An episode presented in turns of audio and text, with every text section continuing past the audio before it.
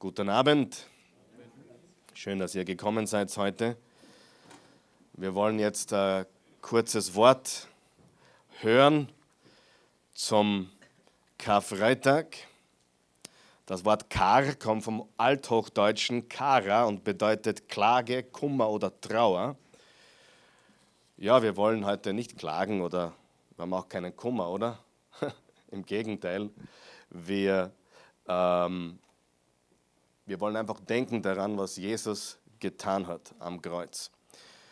Und das ist eigentlich unsere größte Zuversicht und unsere größte Hoffnung, unsere größte Freude. Ähm, Jesus hat gesagt, wem viel vergeben wurde, der liebt viel.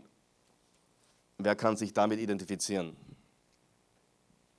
Wer, wer, wer glaubt, der war nicht so schlimm, der wird Gott nicht viel lieben. Wer glaubt, der hat nicht viel am Kerbholz, der wird Gott nicht viel Leidenschaft oder Passion entgegenbringen können. Unsere Liebe zu Gott kommt aus der Liebe, die er zu uns hat. Wir lieben ihn, weil er uns zuerst geliebt hat. Nicht du musst Gott lieben, nein, du sollst erkennen, dass er dich liebt. Mit einer Liebe, die unbeschreiblich ist. Und erst dann kannst du lieben. Viele Christen ziehen das Ganze von der falschen Seite auf, indem sie Leuten sagen, du musst mehr, du musst mehr das, du musst mehr lieben. Nein, du musst erkennen, was er getan hat. Du musst erkennen, wie er dich liebt. Du musst erkennen, was Liebe ist. Christ, das Christentum ist leider in großen Teilen der Welt auch zu einer Muss-Religion geworden, einer Regelreligion. Und das ist so weit weg, weil das beschreibt alle anderen Religionen, außer unsere um es beim Wort Religion zu belassen, was wir nicht unbedingt wollen. Aber unsere Religion, unser Glaube buchstabiert sich nicht tun, sondern getan. G-E-T-A-N. Gustav Emil Theodor Anton Nordpol. Er hat es getan. Jede Religion ist auf Tun aufgebaut. Und ich sehe es immer wieder, dass Christen weltweit versuchen, mehr zu tun, damit Gott sie mehr liebt. Und das ist tragisch. Du kannst nichts tun, dass Gott dich mehr liebt. Und du kannst nichts tun, dass er dich weniger liebt. Du kannst gar nichts beitragen zu dem, was er getan hat. Du kannst es nur im Glauben annehmen und sagen Halleluja.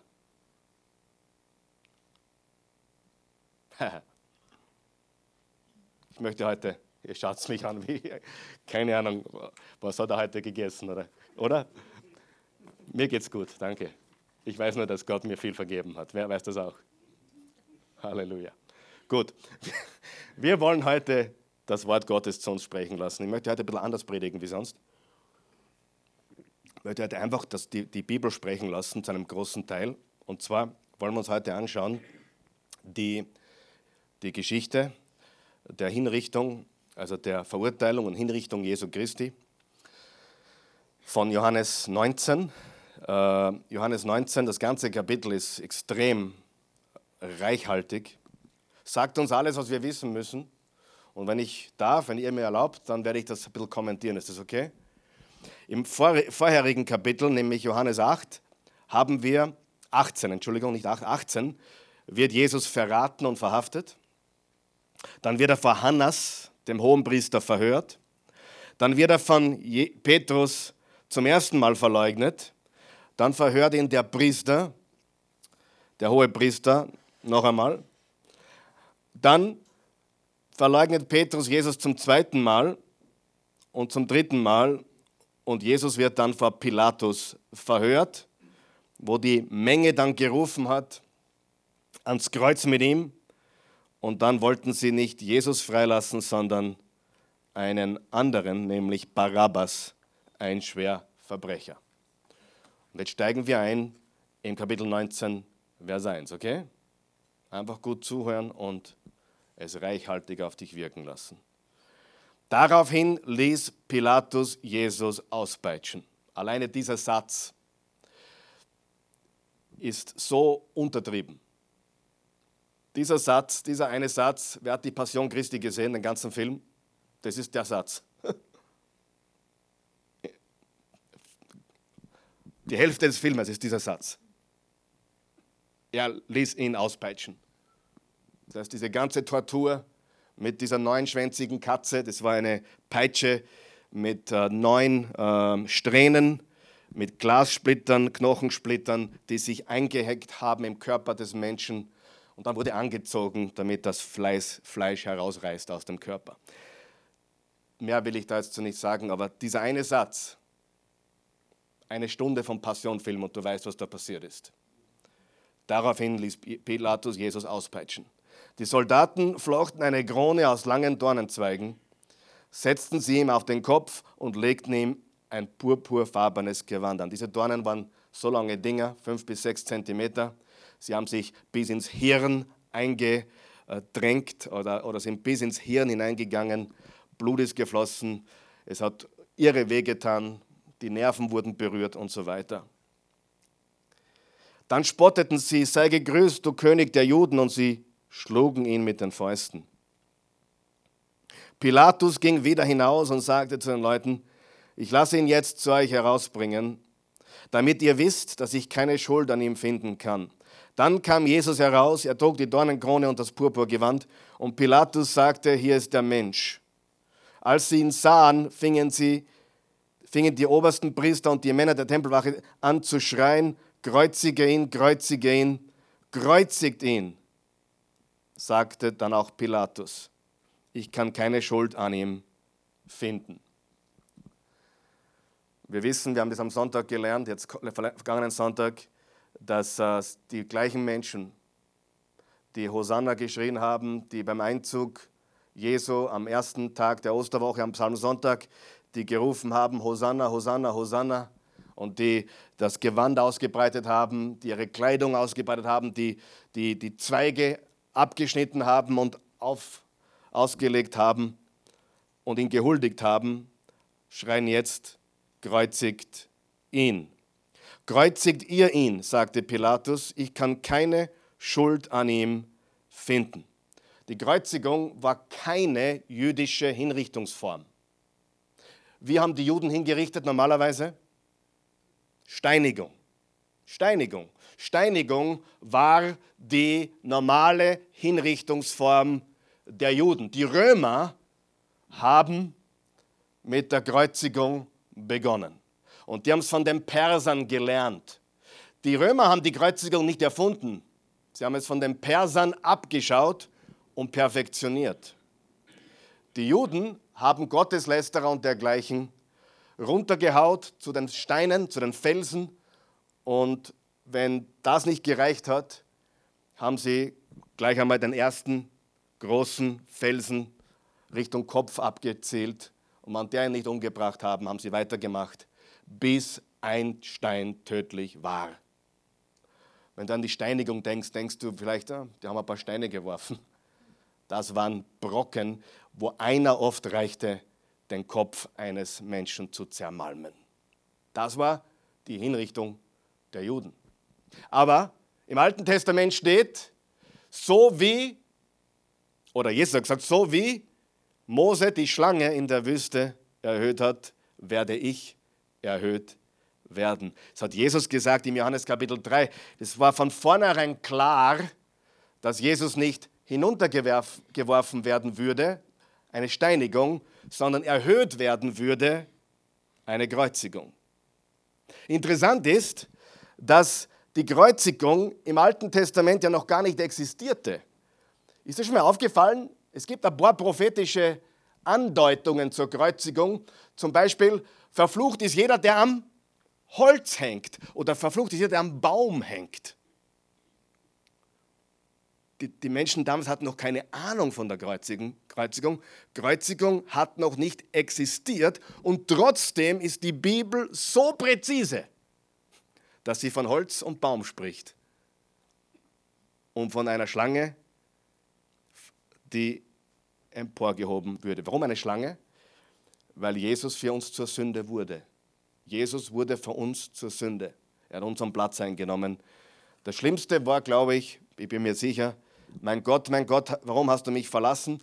Diese drei Stunden der Finsternis von Mittag bis drei Uhr Nachmittag, diese drei Stunden der Finsternis, die, die, die, die Trennung von Gott, seinem Vater, das war das Allerschlimmste.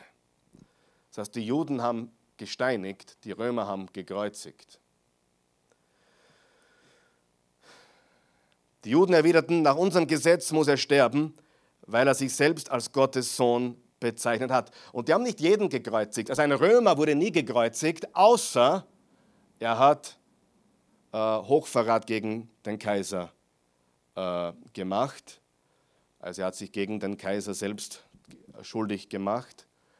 Ansonsten wurden die Römer nicht gekreuzigt, sondern nur Fremde, nur andere Nationen. Als Pilatus das hörte, fürchtete er sich noch mehr. Er ließ Jesus wieder zurück ins Prätorium bringen und fragte ihn, woher kommst du? Aber Jesus gab keine Antwort. Sprichst du nicht mit mir? fragte Pilatus. Weißt du denn nicht, dass ich die Macht habe, dich freizulassen oder dich zu kreuzigen? Da sagte Jesus, du hättest keine Macht über mich, wenn sie dir nicht von oben gegeben wäre. Deshalb hat der, der mich dir ausgeliefert hat, die schwere Sünde begangen. Darauf wollte Pilatus ihn erneut freilassen. Die Juden aber schrien, wenn du diesen Mann freilässt, bist du kein Freund des Kaisers. Wer sich zum König erklärt, erhebt sich gegen den Kaiser. Auf diese Worte hin ließ Pilatus Jesus wieder hinausführen. Dann setzte er sich auf den Richterstuhl an einer Stelle, die man Steinpflaster nannte, auf Hebräisch Gabata. Gabata war dieser Platz im Zentrum, Steinpflaster. Dort wurde verurteilt. Dort wurde gerichtet. Also Jesus wurde auf, bei Gabata gerichtet und auf Golgotha hingerichtet.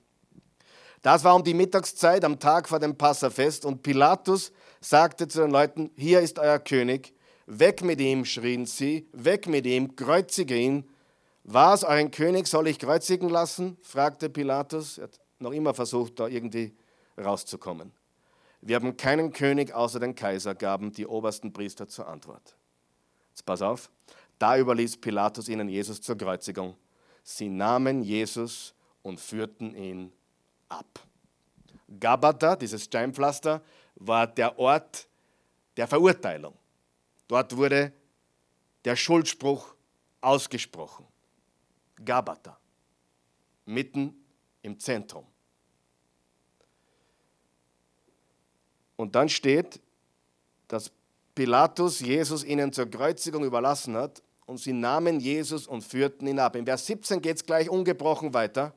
Jesus trug das Kreuz selbst zu dem Ort, der Schädelstätte genannt wird, auf Hebräisch Golgotha. Von Gabata, dem Platz der Verurteilung zu Golgotha, Schädelstätte, dem Platz der Hinrichtung. Interessant ist, da steht, Jesus trug das Kreuz selbst zu dem Ort.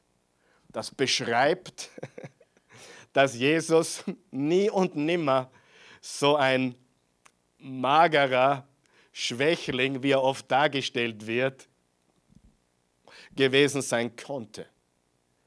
Darf ich da was sagen? Meine tiefste Überzeugung ist, dass Jesus jeden gepackt hätte, wenn es darauf angekommen wäre. Der Mann war ein Mann, der war fit und stark, der hat die Geißelung, die oft sogar schon gereicht hat zur Verblutung, hat er überlebt und er trug sein eigenes Kreuz noch, zumindest den Großteil des Weges, bis ein Farbiger namens Simon von Kyrene gekommen ist und ihm den letzten Weg noch geholfen hat. Aber Jesus war topfit, gesund, stark, 33 im besten Alter. Jesus trug selbst zu dem Ort. Die meisten, ihr habt das einiges darüber gelesen, über Kreuzigungen, und ich will euch da heute nicht belasten, da könnt nicht schlafen, ehrlich. Wenn ich euch jetzt erzählen würde, was da alles passiert, würden einige heute Abend nicht schlafen können. Und wir haben Kinder da. Ehrlich, jemand das jetzt ernst? Eine Kreuzigung war das Unvorstellbarste, das Unmenschlichste.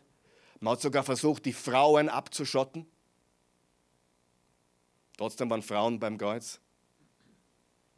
Sogar die Römer waren, ja, ihnen schlecht geworden, oft, wenn sie das erlebt haben. Aber Jesus trug das Kreuz selbst zu dem Ort, der Schädelstätte genannt wird, auf Hebräisch Golgotha. Sehr häufig habe ich gelesen, meistens musste man, eigentlich immer, musste man die Verurteilten zwingen. Die waren so außer sich, die waren so außer sich in diesem Zustand, dass sie nicht in der Lage waren zu gehen. Oft musste man sie zusammenbinden und hinaufschleppen.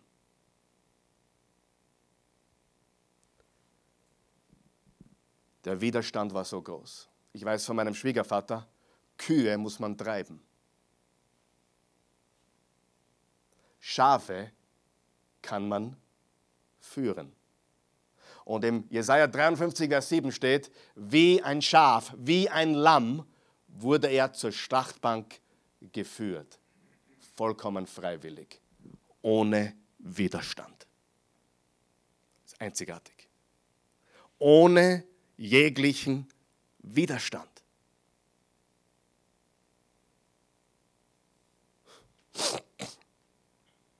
Vers 18. Dort kreuzigten sie ihn und mit ihm noch zwei andere, einer auf jeder Seite von ihm mit Jesus in der Mitte. Wir wissen von Lukas und Matthäus, dass einer der beiden während seiner Zeit dort am Kreuz, während seiner Zeit dort noch eine Bekehrung erlebt hat, kurz vor dem Tod.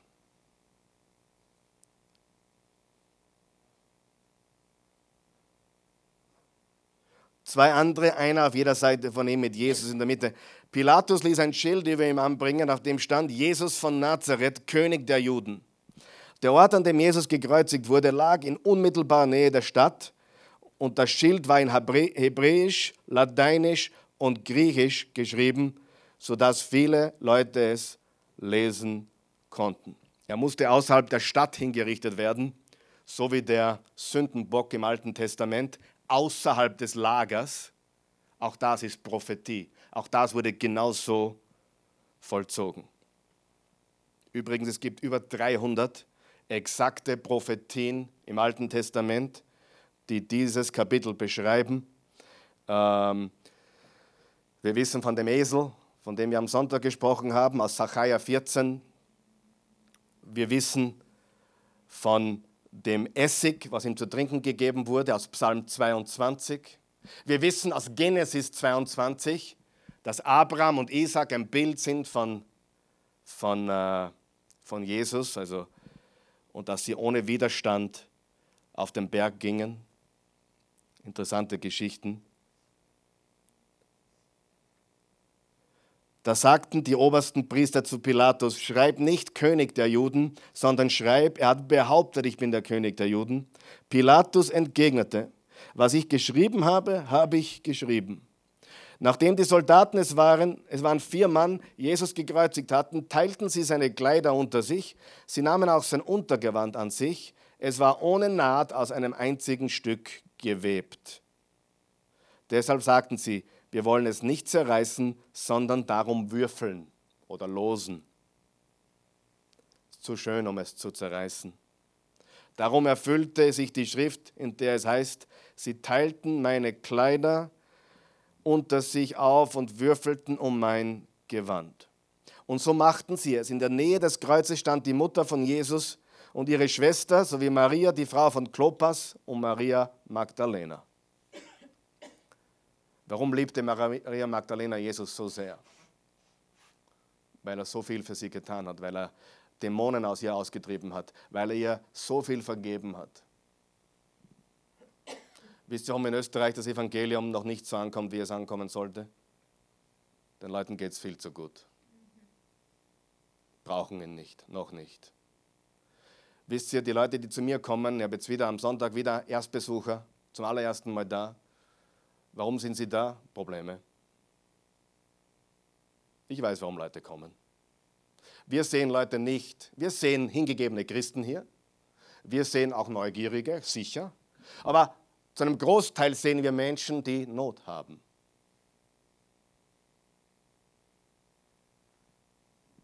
Maria Magdalena wurde viel vergeben.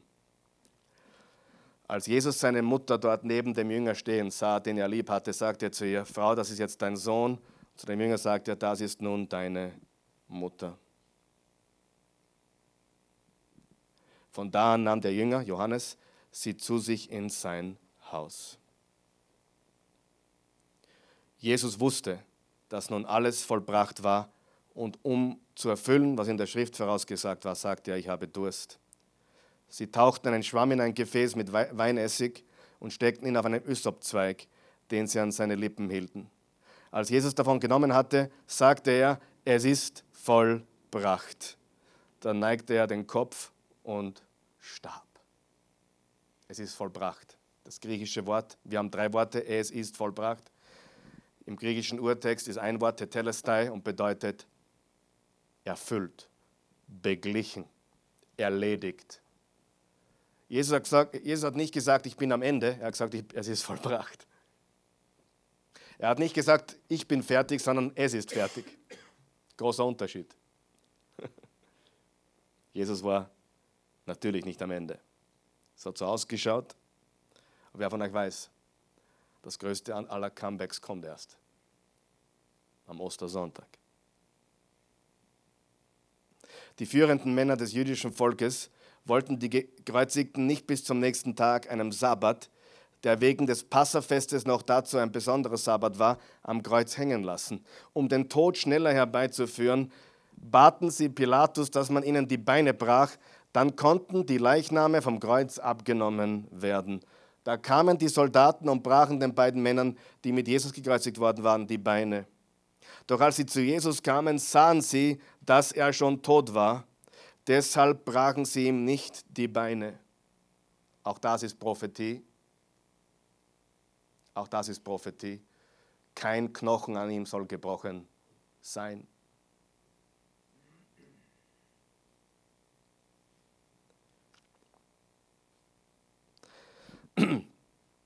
Einer der Soldaten bohrte jedoch einen Speer in seine Seite und Blut und Wasser flossen heraus.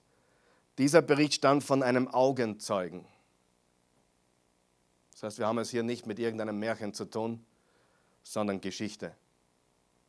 Das ist Geschichte. Besser dokumentiert, als dass Julius Caesar je gelebt hätte. Darf ich dir was sagen, was ganz wichtig ist zum Glauben? Glauben heißt nicht, der glaubt heute was. Schwachsinn. Echte Christen glauben, weil sie genug überzeugt wurden. Du hast richtig gehört. Das, was wir glauben, beruht auf Fakten. Das, was wir glauben, beruht auf Geschichte. Das, was wir glauben, hat mehr handschriftliche Beweise und Manuskripte als sonst irgendein Werk auf dieser Welt. Übrigens, wer weiß, heute schafft man alles schon fast mit der heutigen Technologie. Wer von euch weiß, heute findet man auch schon alles. Archäologen, was die auch schon gefunden haben. Die Arche Noah wurde gefunden, Teile davon. Wisst ihr, dass Jesus kein keine Spur von ihm je gefunden wurde? Keine Spur. Und ich lege mich jetzt fest, mit der heutigen Technologie, mit, der heutigen, mit dem heutigen Wissensstand, mit der heutigen Technologie, mit allem, was dem Menschen heute zur Verfügung steht, kann man viele Dinge finden und nachweisen. Ja? Nie wurde er gefunden. Und würdest du nicht glauben, dass diese ganzen Agnostiker und Atheisten und die so vehement dagegen kämpfen, damit sie uns endlich das Maul stopfen würden, sagen würden, hey, wir haben ihn gefunden, da, das sind die Überreste. Nie, nie passiert. Es gibt keine Überreste von ihm. Sein Grab ist leer. Und jedes andere Grab auf diesem Planeten wird besucht, um Überreste zu besuchen. Das Grab Jesu wird besucht, weil es leer ist.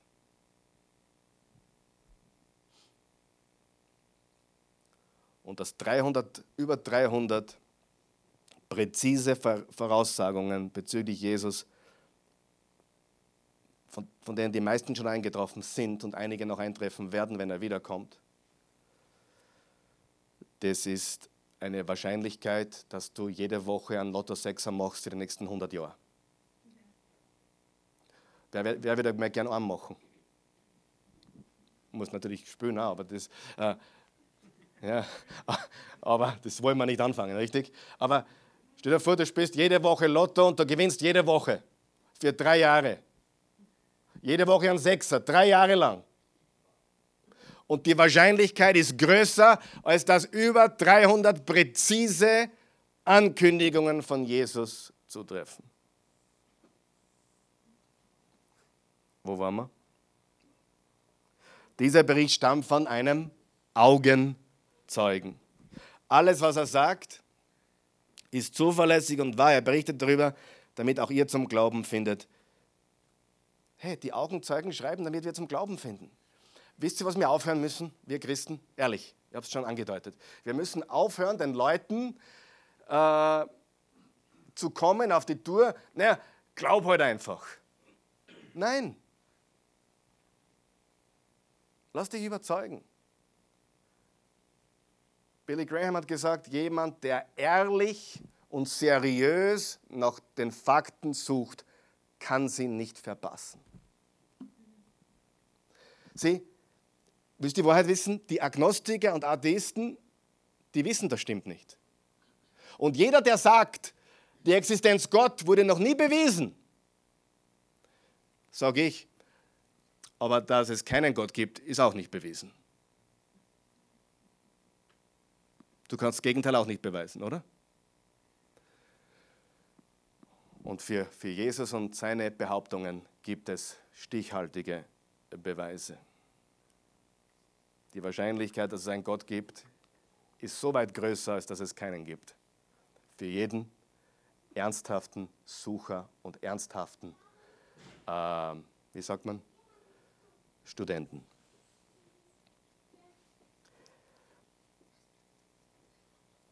Alles, was er sagt, ist zuverlässig und wahr. Er berichtet darüber, damit auch ihr zum Glauben findet. Diese Dinge sind geschehen damit sich erfüllt, was in der Schrift vorausgesagt ist, nicht einer seiner Knochen wird zerbrochen werden und sie werden auf ihn schauen, den sie durchbohrt haben.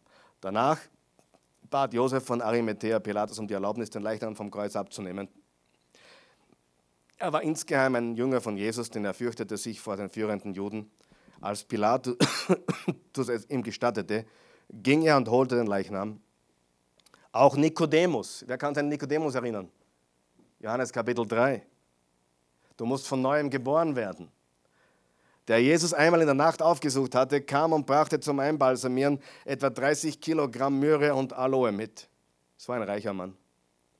Gemeinsam wickelten sie den Leichnam mit den Kräutern in ein langes Leinentuch, wie es bei den Juden vor dem Begräbnis Brauch ist. Der Ort der Kreuzigung befand sich in der Nähe eines Gartens. Dort lag ein neues Grab, das noch nie benutzt worden war. Und weil es Tag, der Tag der Vorbereitung für das Passafest war, der nächste Tag, und das Grab sich in der Nähe befand, bestatteten sie Jesus dort. Freunde, Jesus ist für uns gestorben am Kreuz. Es ist ein reichhaltiger Text. Da steht so viel drinnen. Übrigens, Jesus ist nicht verblutet. Er ist erstickt. Am Kreuz verblutest du nicht, du erstickst. Ständiges Ringen. Wenn du da hängst an den Nägeln, vier Wunden, also in beiden Füßen, in beiden Händen. Und wenn du durchhängst, dann kriegst du keine Luft. Deswegen mussten sie sich aufstemmen am Nagel unten, um wieder Luft zu bekommen. Es war ein ständiges Ringen um Sauerstoff. Der Kreuzestod war kein Verbluten, sondern ein, ein Ersticken. Langsam manchmal bis Tage. Und darum hat man denen die Beine gebrochen, weil am nächsten Tag ein besonderer Tag war, damit sie rasch sterben. Warum die Beine? Wie, wie stirbt man, wenn man die Beine bricht? Weil man sich nicht mehr aufstemmen kann und in wenigen Minuten oder Stunden, keine Ahnung, wie lange das dann dauert, Minuten wahrscheinlich, erstickt. Wenn du so durchhängst, kriegst du keine Luft. Du musst dich aufstemmen.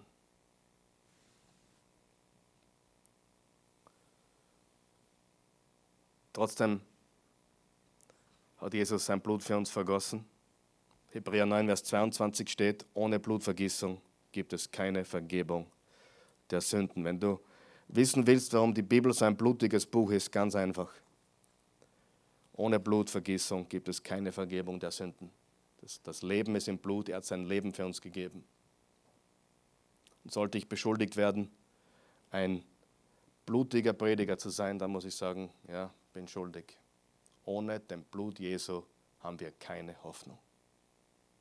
Das Blut Gottes, das Blut Jesu für uns zur Vergebung.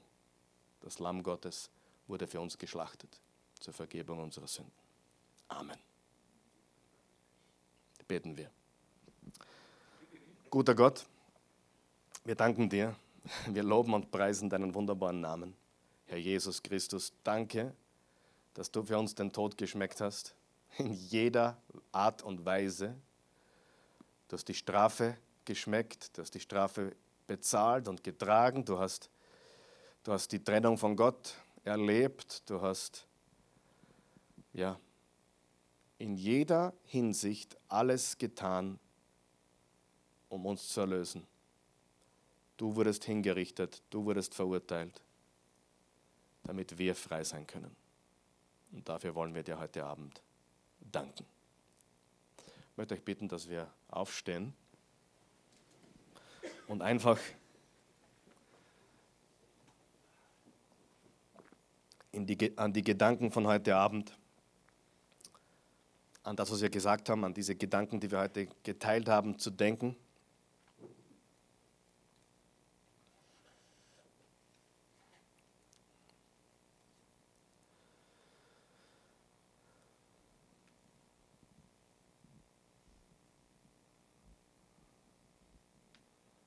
Ich möchte, dass uns jetzt vorbereiten und dann gemeinsam das Abendmahl feiern.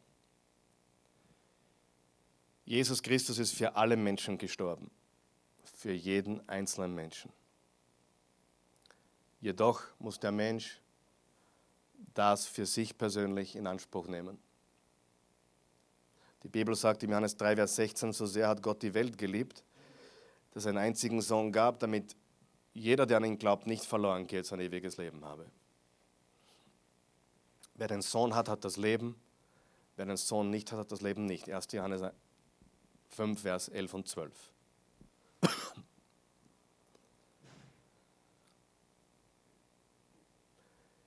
Das heißt, wenn du nicht an Jesus glaubst, dann solltest du natürlich auch nicht die Kommunion feiern.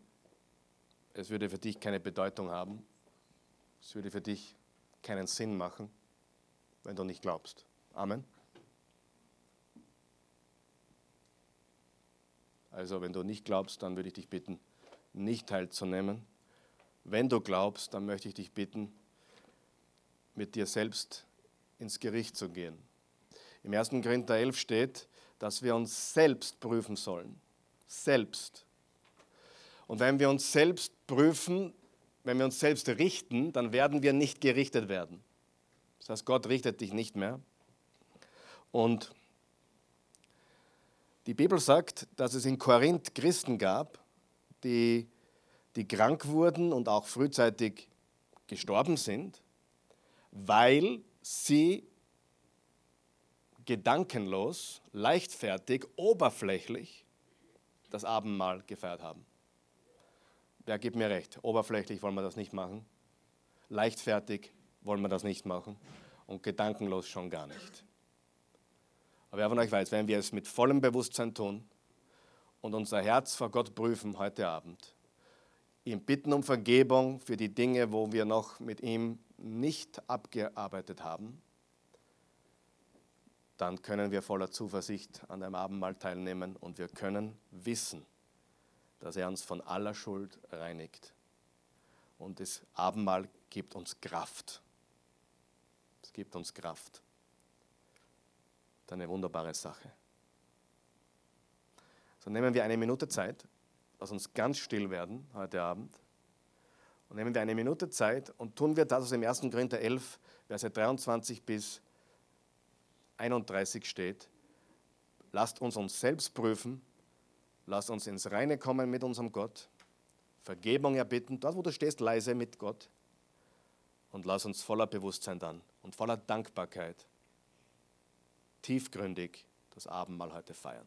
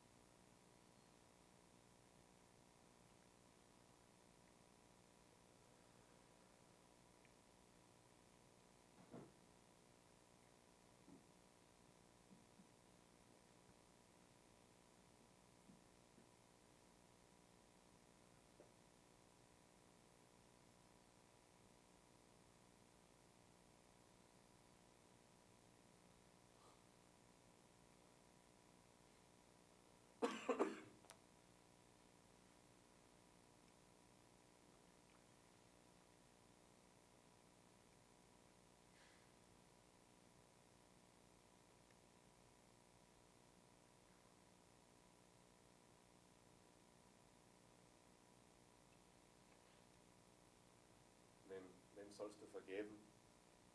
Was musst du loslassen? Wo bist du gefangen?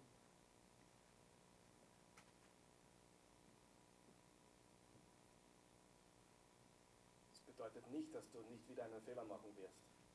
Natürlich nicht. Aber du bereinigst die Dinge vor Gott und du entschließt dich, ihm zu folgen von ganzem Herzen.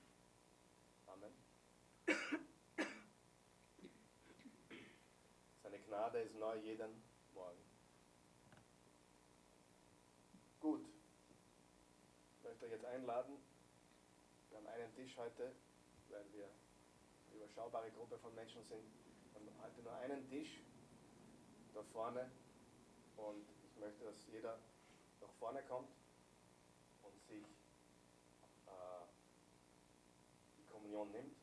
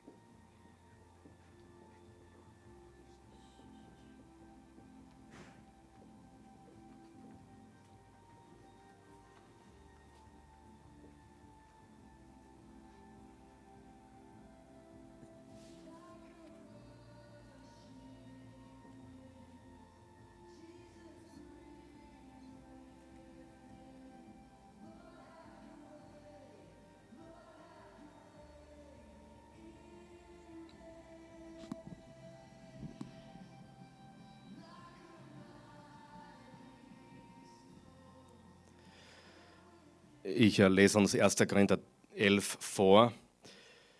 Da schreibt der Apostel Paulus folgendes. Denn folgendes habe ich vom Herrn empfangen und euch überliefert. In der Nacht, in der unser Herr Jesus verraten wurde, nahm er das Brot, dankte Gott dafür, brach es und sprach, das ist mein Leib, der für euch hingegeben wird. So oft ihr dieses Brot esst, denkt an mich und an das, was ich für euch getan habe. Nach dem Essen nahm er den Kelch und sprach, dieser Kelch ist der neue Bund zwischen Gott und euch, der durch mein Blut besiegelt wird. So oft ihr aus diesem Kelch trinkt, denkt an mich und an das, was ich für euch getan habe. Denn jedes Mal, wenn ihr dieses Brot esst und aus diesem Kelch trinkt, verkündet ihr, was der Herr durch seinen Tod für uns getan hat, bis er kommt. Wer aber gedankenlos und leichtfertig von diesem Brot isst und aus dem Kelch des Herrn trinkt, der wird schuldig am Leib und am Blut unseres Herrn. Darum soll jeder sich prüfen, ehe er von dem Brot isst und aus dem Kelch trinkt. Denn wer davon nimmt, ohne zu bedenken, dass es hier um den Leib Christi geht, der liefert sich selbst dem Gericht Gottes aus. Deshalb sind so viele von euch schwach und krank und etliche sind schon gestorben. Wenn wir uns selbst prüfen, wird Gott uns nicht auf diese Weise richten. Straft uns aber der Herr, so will er uns erziehen, damit wir nicht zusammen mit der ganzen Welt verurteilt werden. Darum, meine Brüder und Schwestern, wartet aufeinander, wenn ihr zusammen das Abendmahl feiert.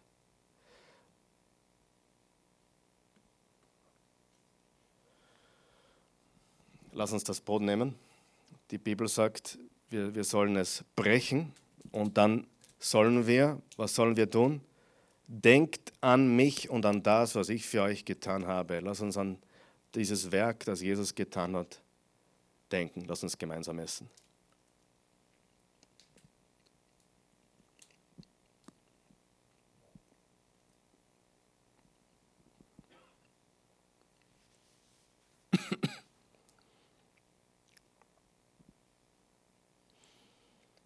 Danke, Herr Jesus, dass du deinem Leib für uns gebrochen hast. Uns zum Heil. Danke, Jesus. Und dann hat er gesagt, dieser Kelch ist der neue Bund zwischen Gott und euch. Es ist der neue Bund, das neue Testament sozusagen. Es ist ein Bund, den Gott mit uns schließt durch das Blut Jesu. Das ganze Neue Testament, der ganze neue Bund ist versiegelt mit dem Blut Jesu. Das ist quasi die, das Siegel, die, die Ratifizierung, die Bestätigung des neuen Bundes. Und die Bibel sagt im Hebräer 8, Vers 6, der neue Bund ist viel besser wie der alte. Das heißt, wir Christen leben nicht im Alten Testament, wir leben im Neuen Testament. Viele vermischen das. Jesus hat für immer mit seinem Blut für deine Schuld bezahlt. Vergangenheit, Gegenwart und Zukunft. Für alles. Wenn du ewiges Leben empfangen hast, dann ist dieses Leben ewig. Wenn du es verlieren könntest, dann war es nicht ewig. Richtig? Du kannst nicht aufhören, ein Kind Gottes zu sein, wenn du meins geworden bist. Das geht nicht. Du kannst rebellieren, du kannst sündigen, du kannst dumme Sachen machen, aber er wird dich nie wieder loslassen. Das ist die Kraft des neuen Bundes, das Blut Jesu. Was macht das Blut Jesu? Es wäscht uns rein von aller Schuld. Dämonen zittern vor dem Blut Jesu. Die Finsternis zittert. Lass uns gemeinsam trinken.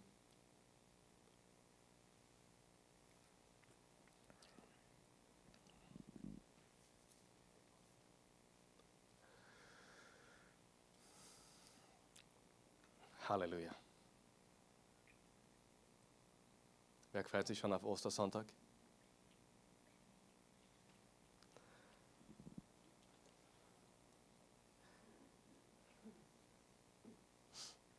Denk nach, wem du einladen kannst. Denk nach, wem du ähm, ja, die Bedeutung von Ostern näher bringen kannst. Wer weiß, wir machen das nicht zum Spaß hier. Wer hat das gewusst? Ich meine, es macht uns Spaß, aber wir, wir machen es nicht zum Spaß. Wir wollen Menschen erreichen mit dieser einzigartigen Botschaft von Jesus. Amen. Können Sie noch mal Platz nehmen? Wir sind auch schon fast am Ende angekommen. Ist wunderschön. Hast du was mitnehmen können heute? Hm?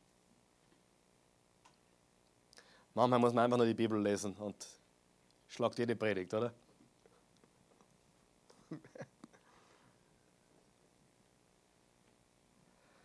Halleluja. ich liebe Jesus so sehr. Wem geht es auch so? Ich liebe ihn so sehr.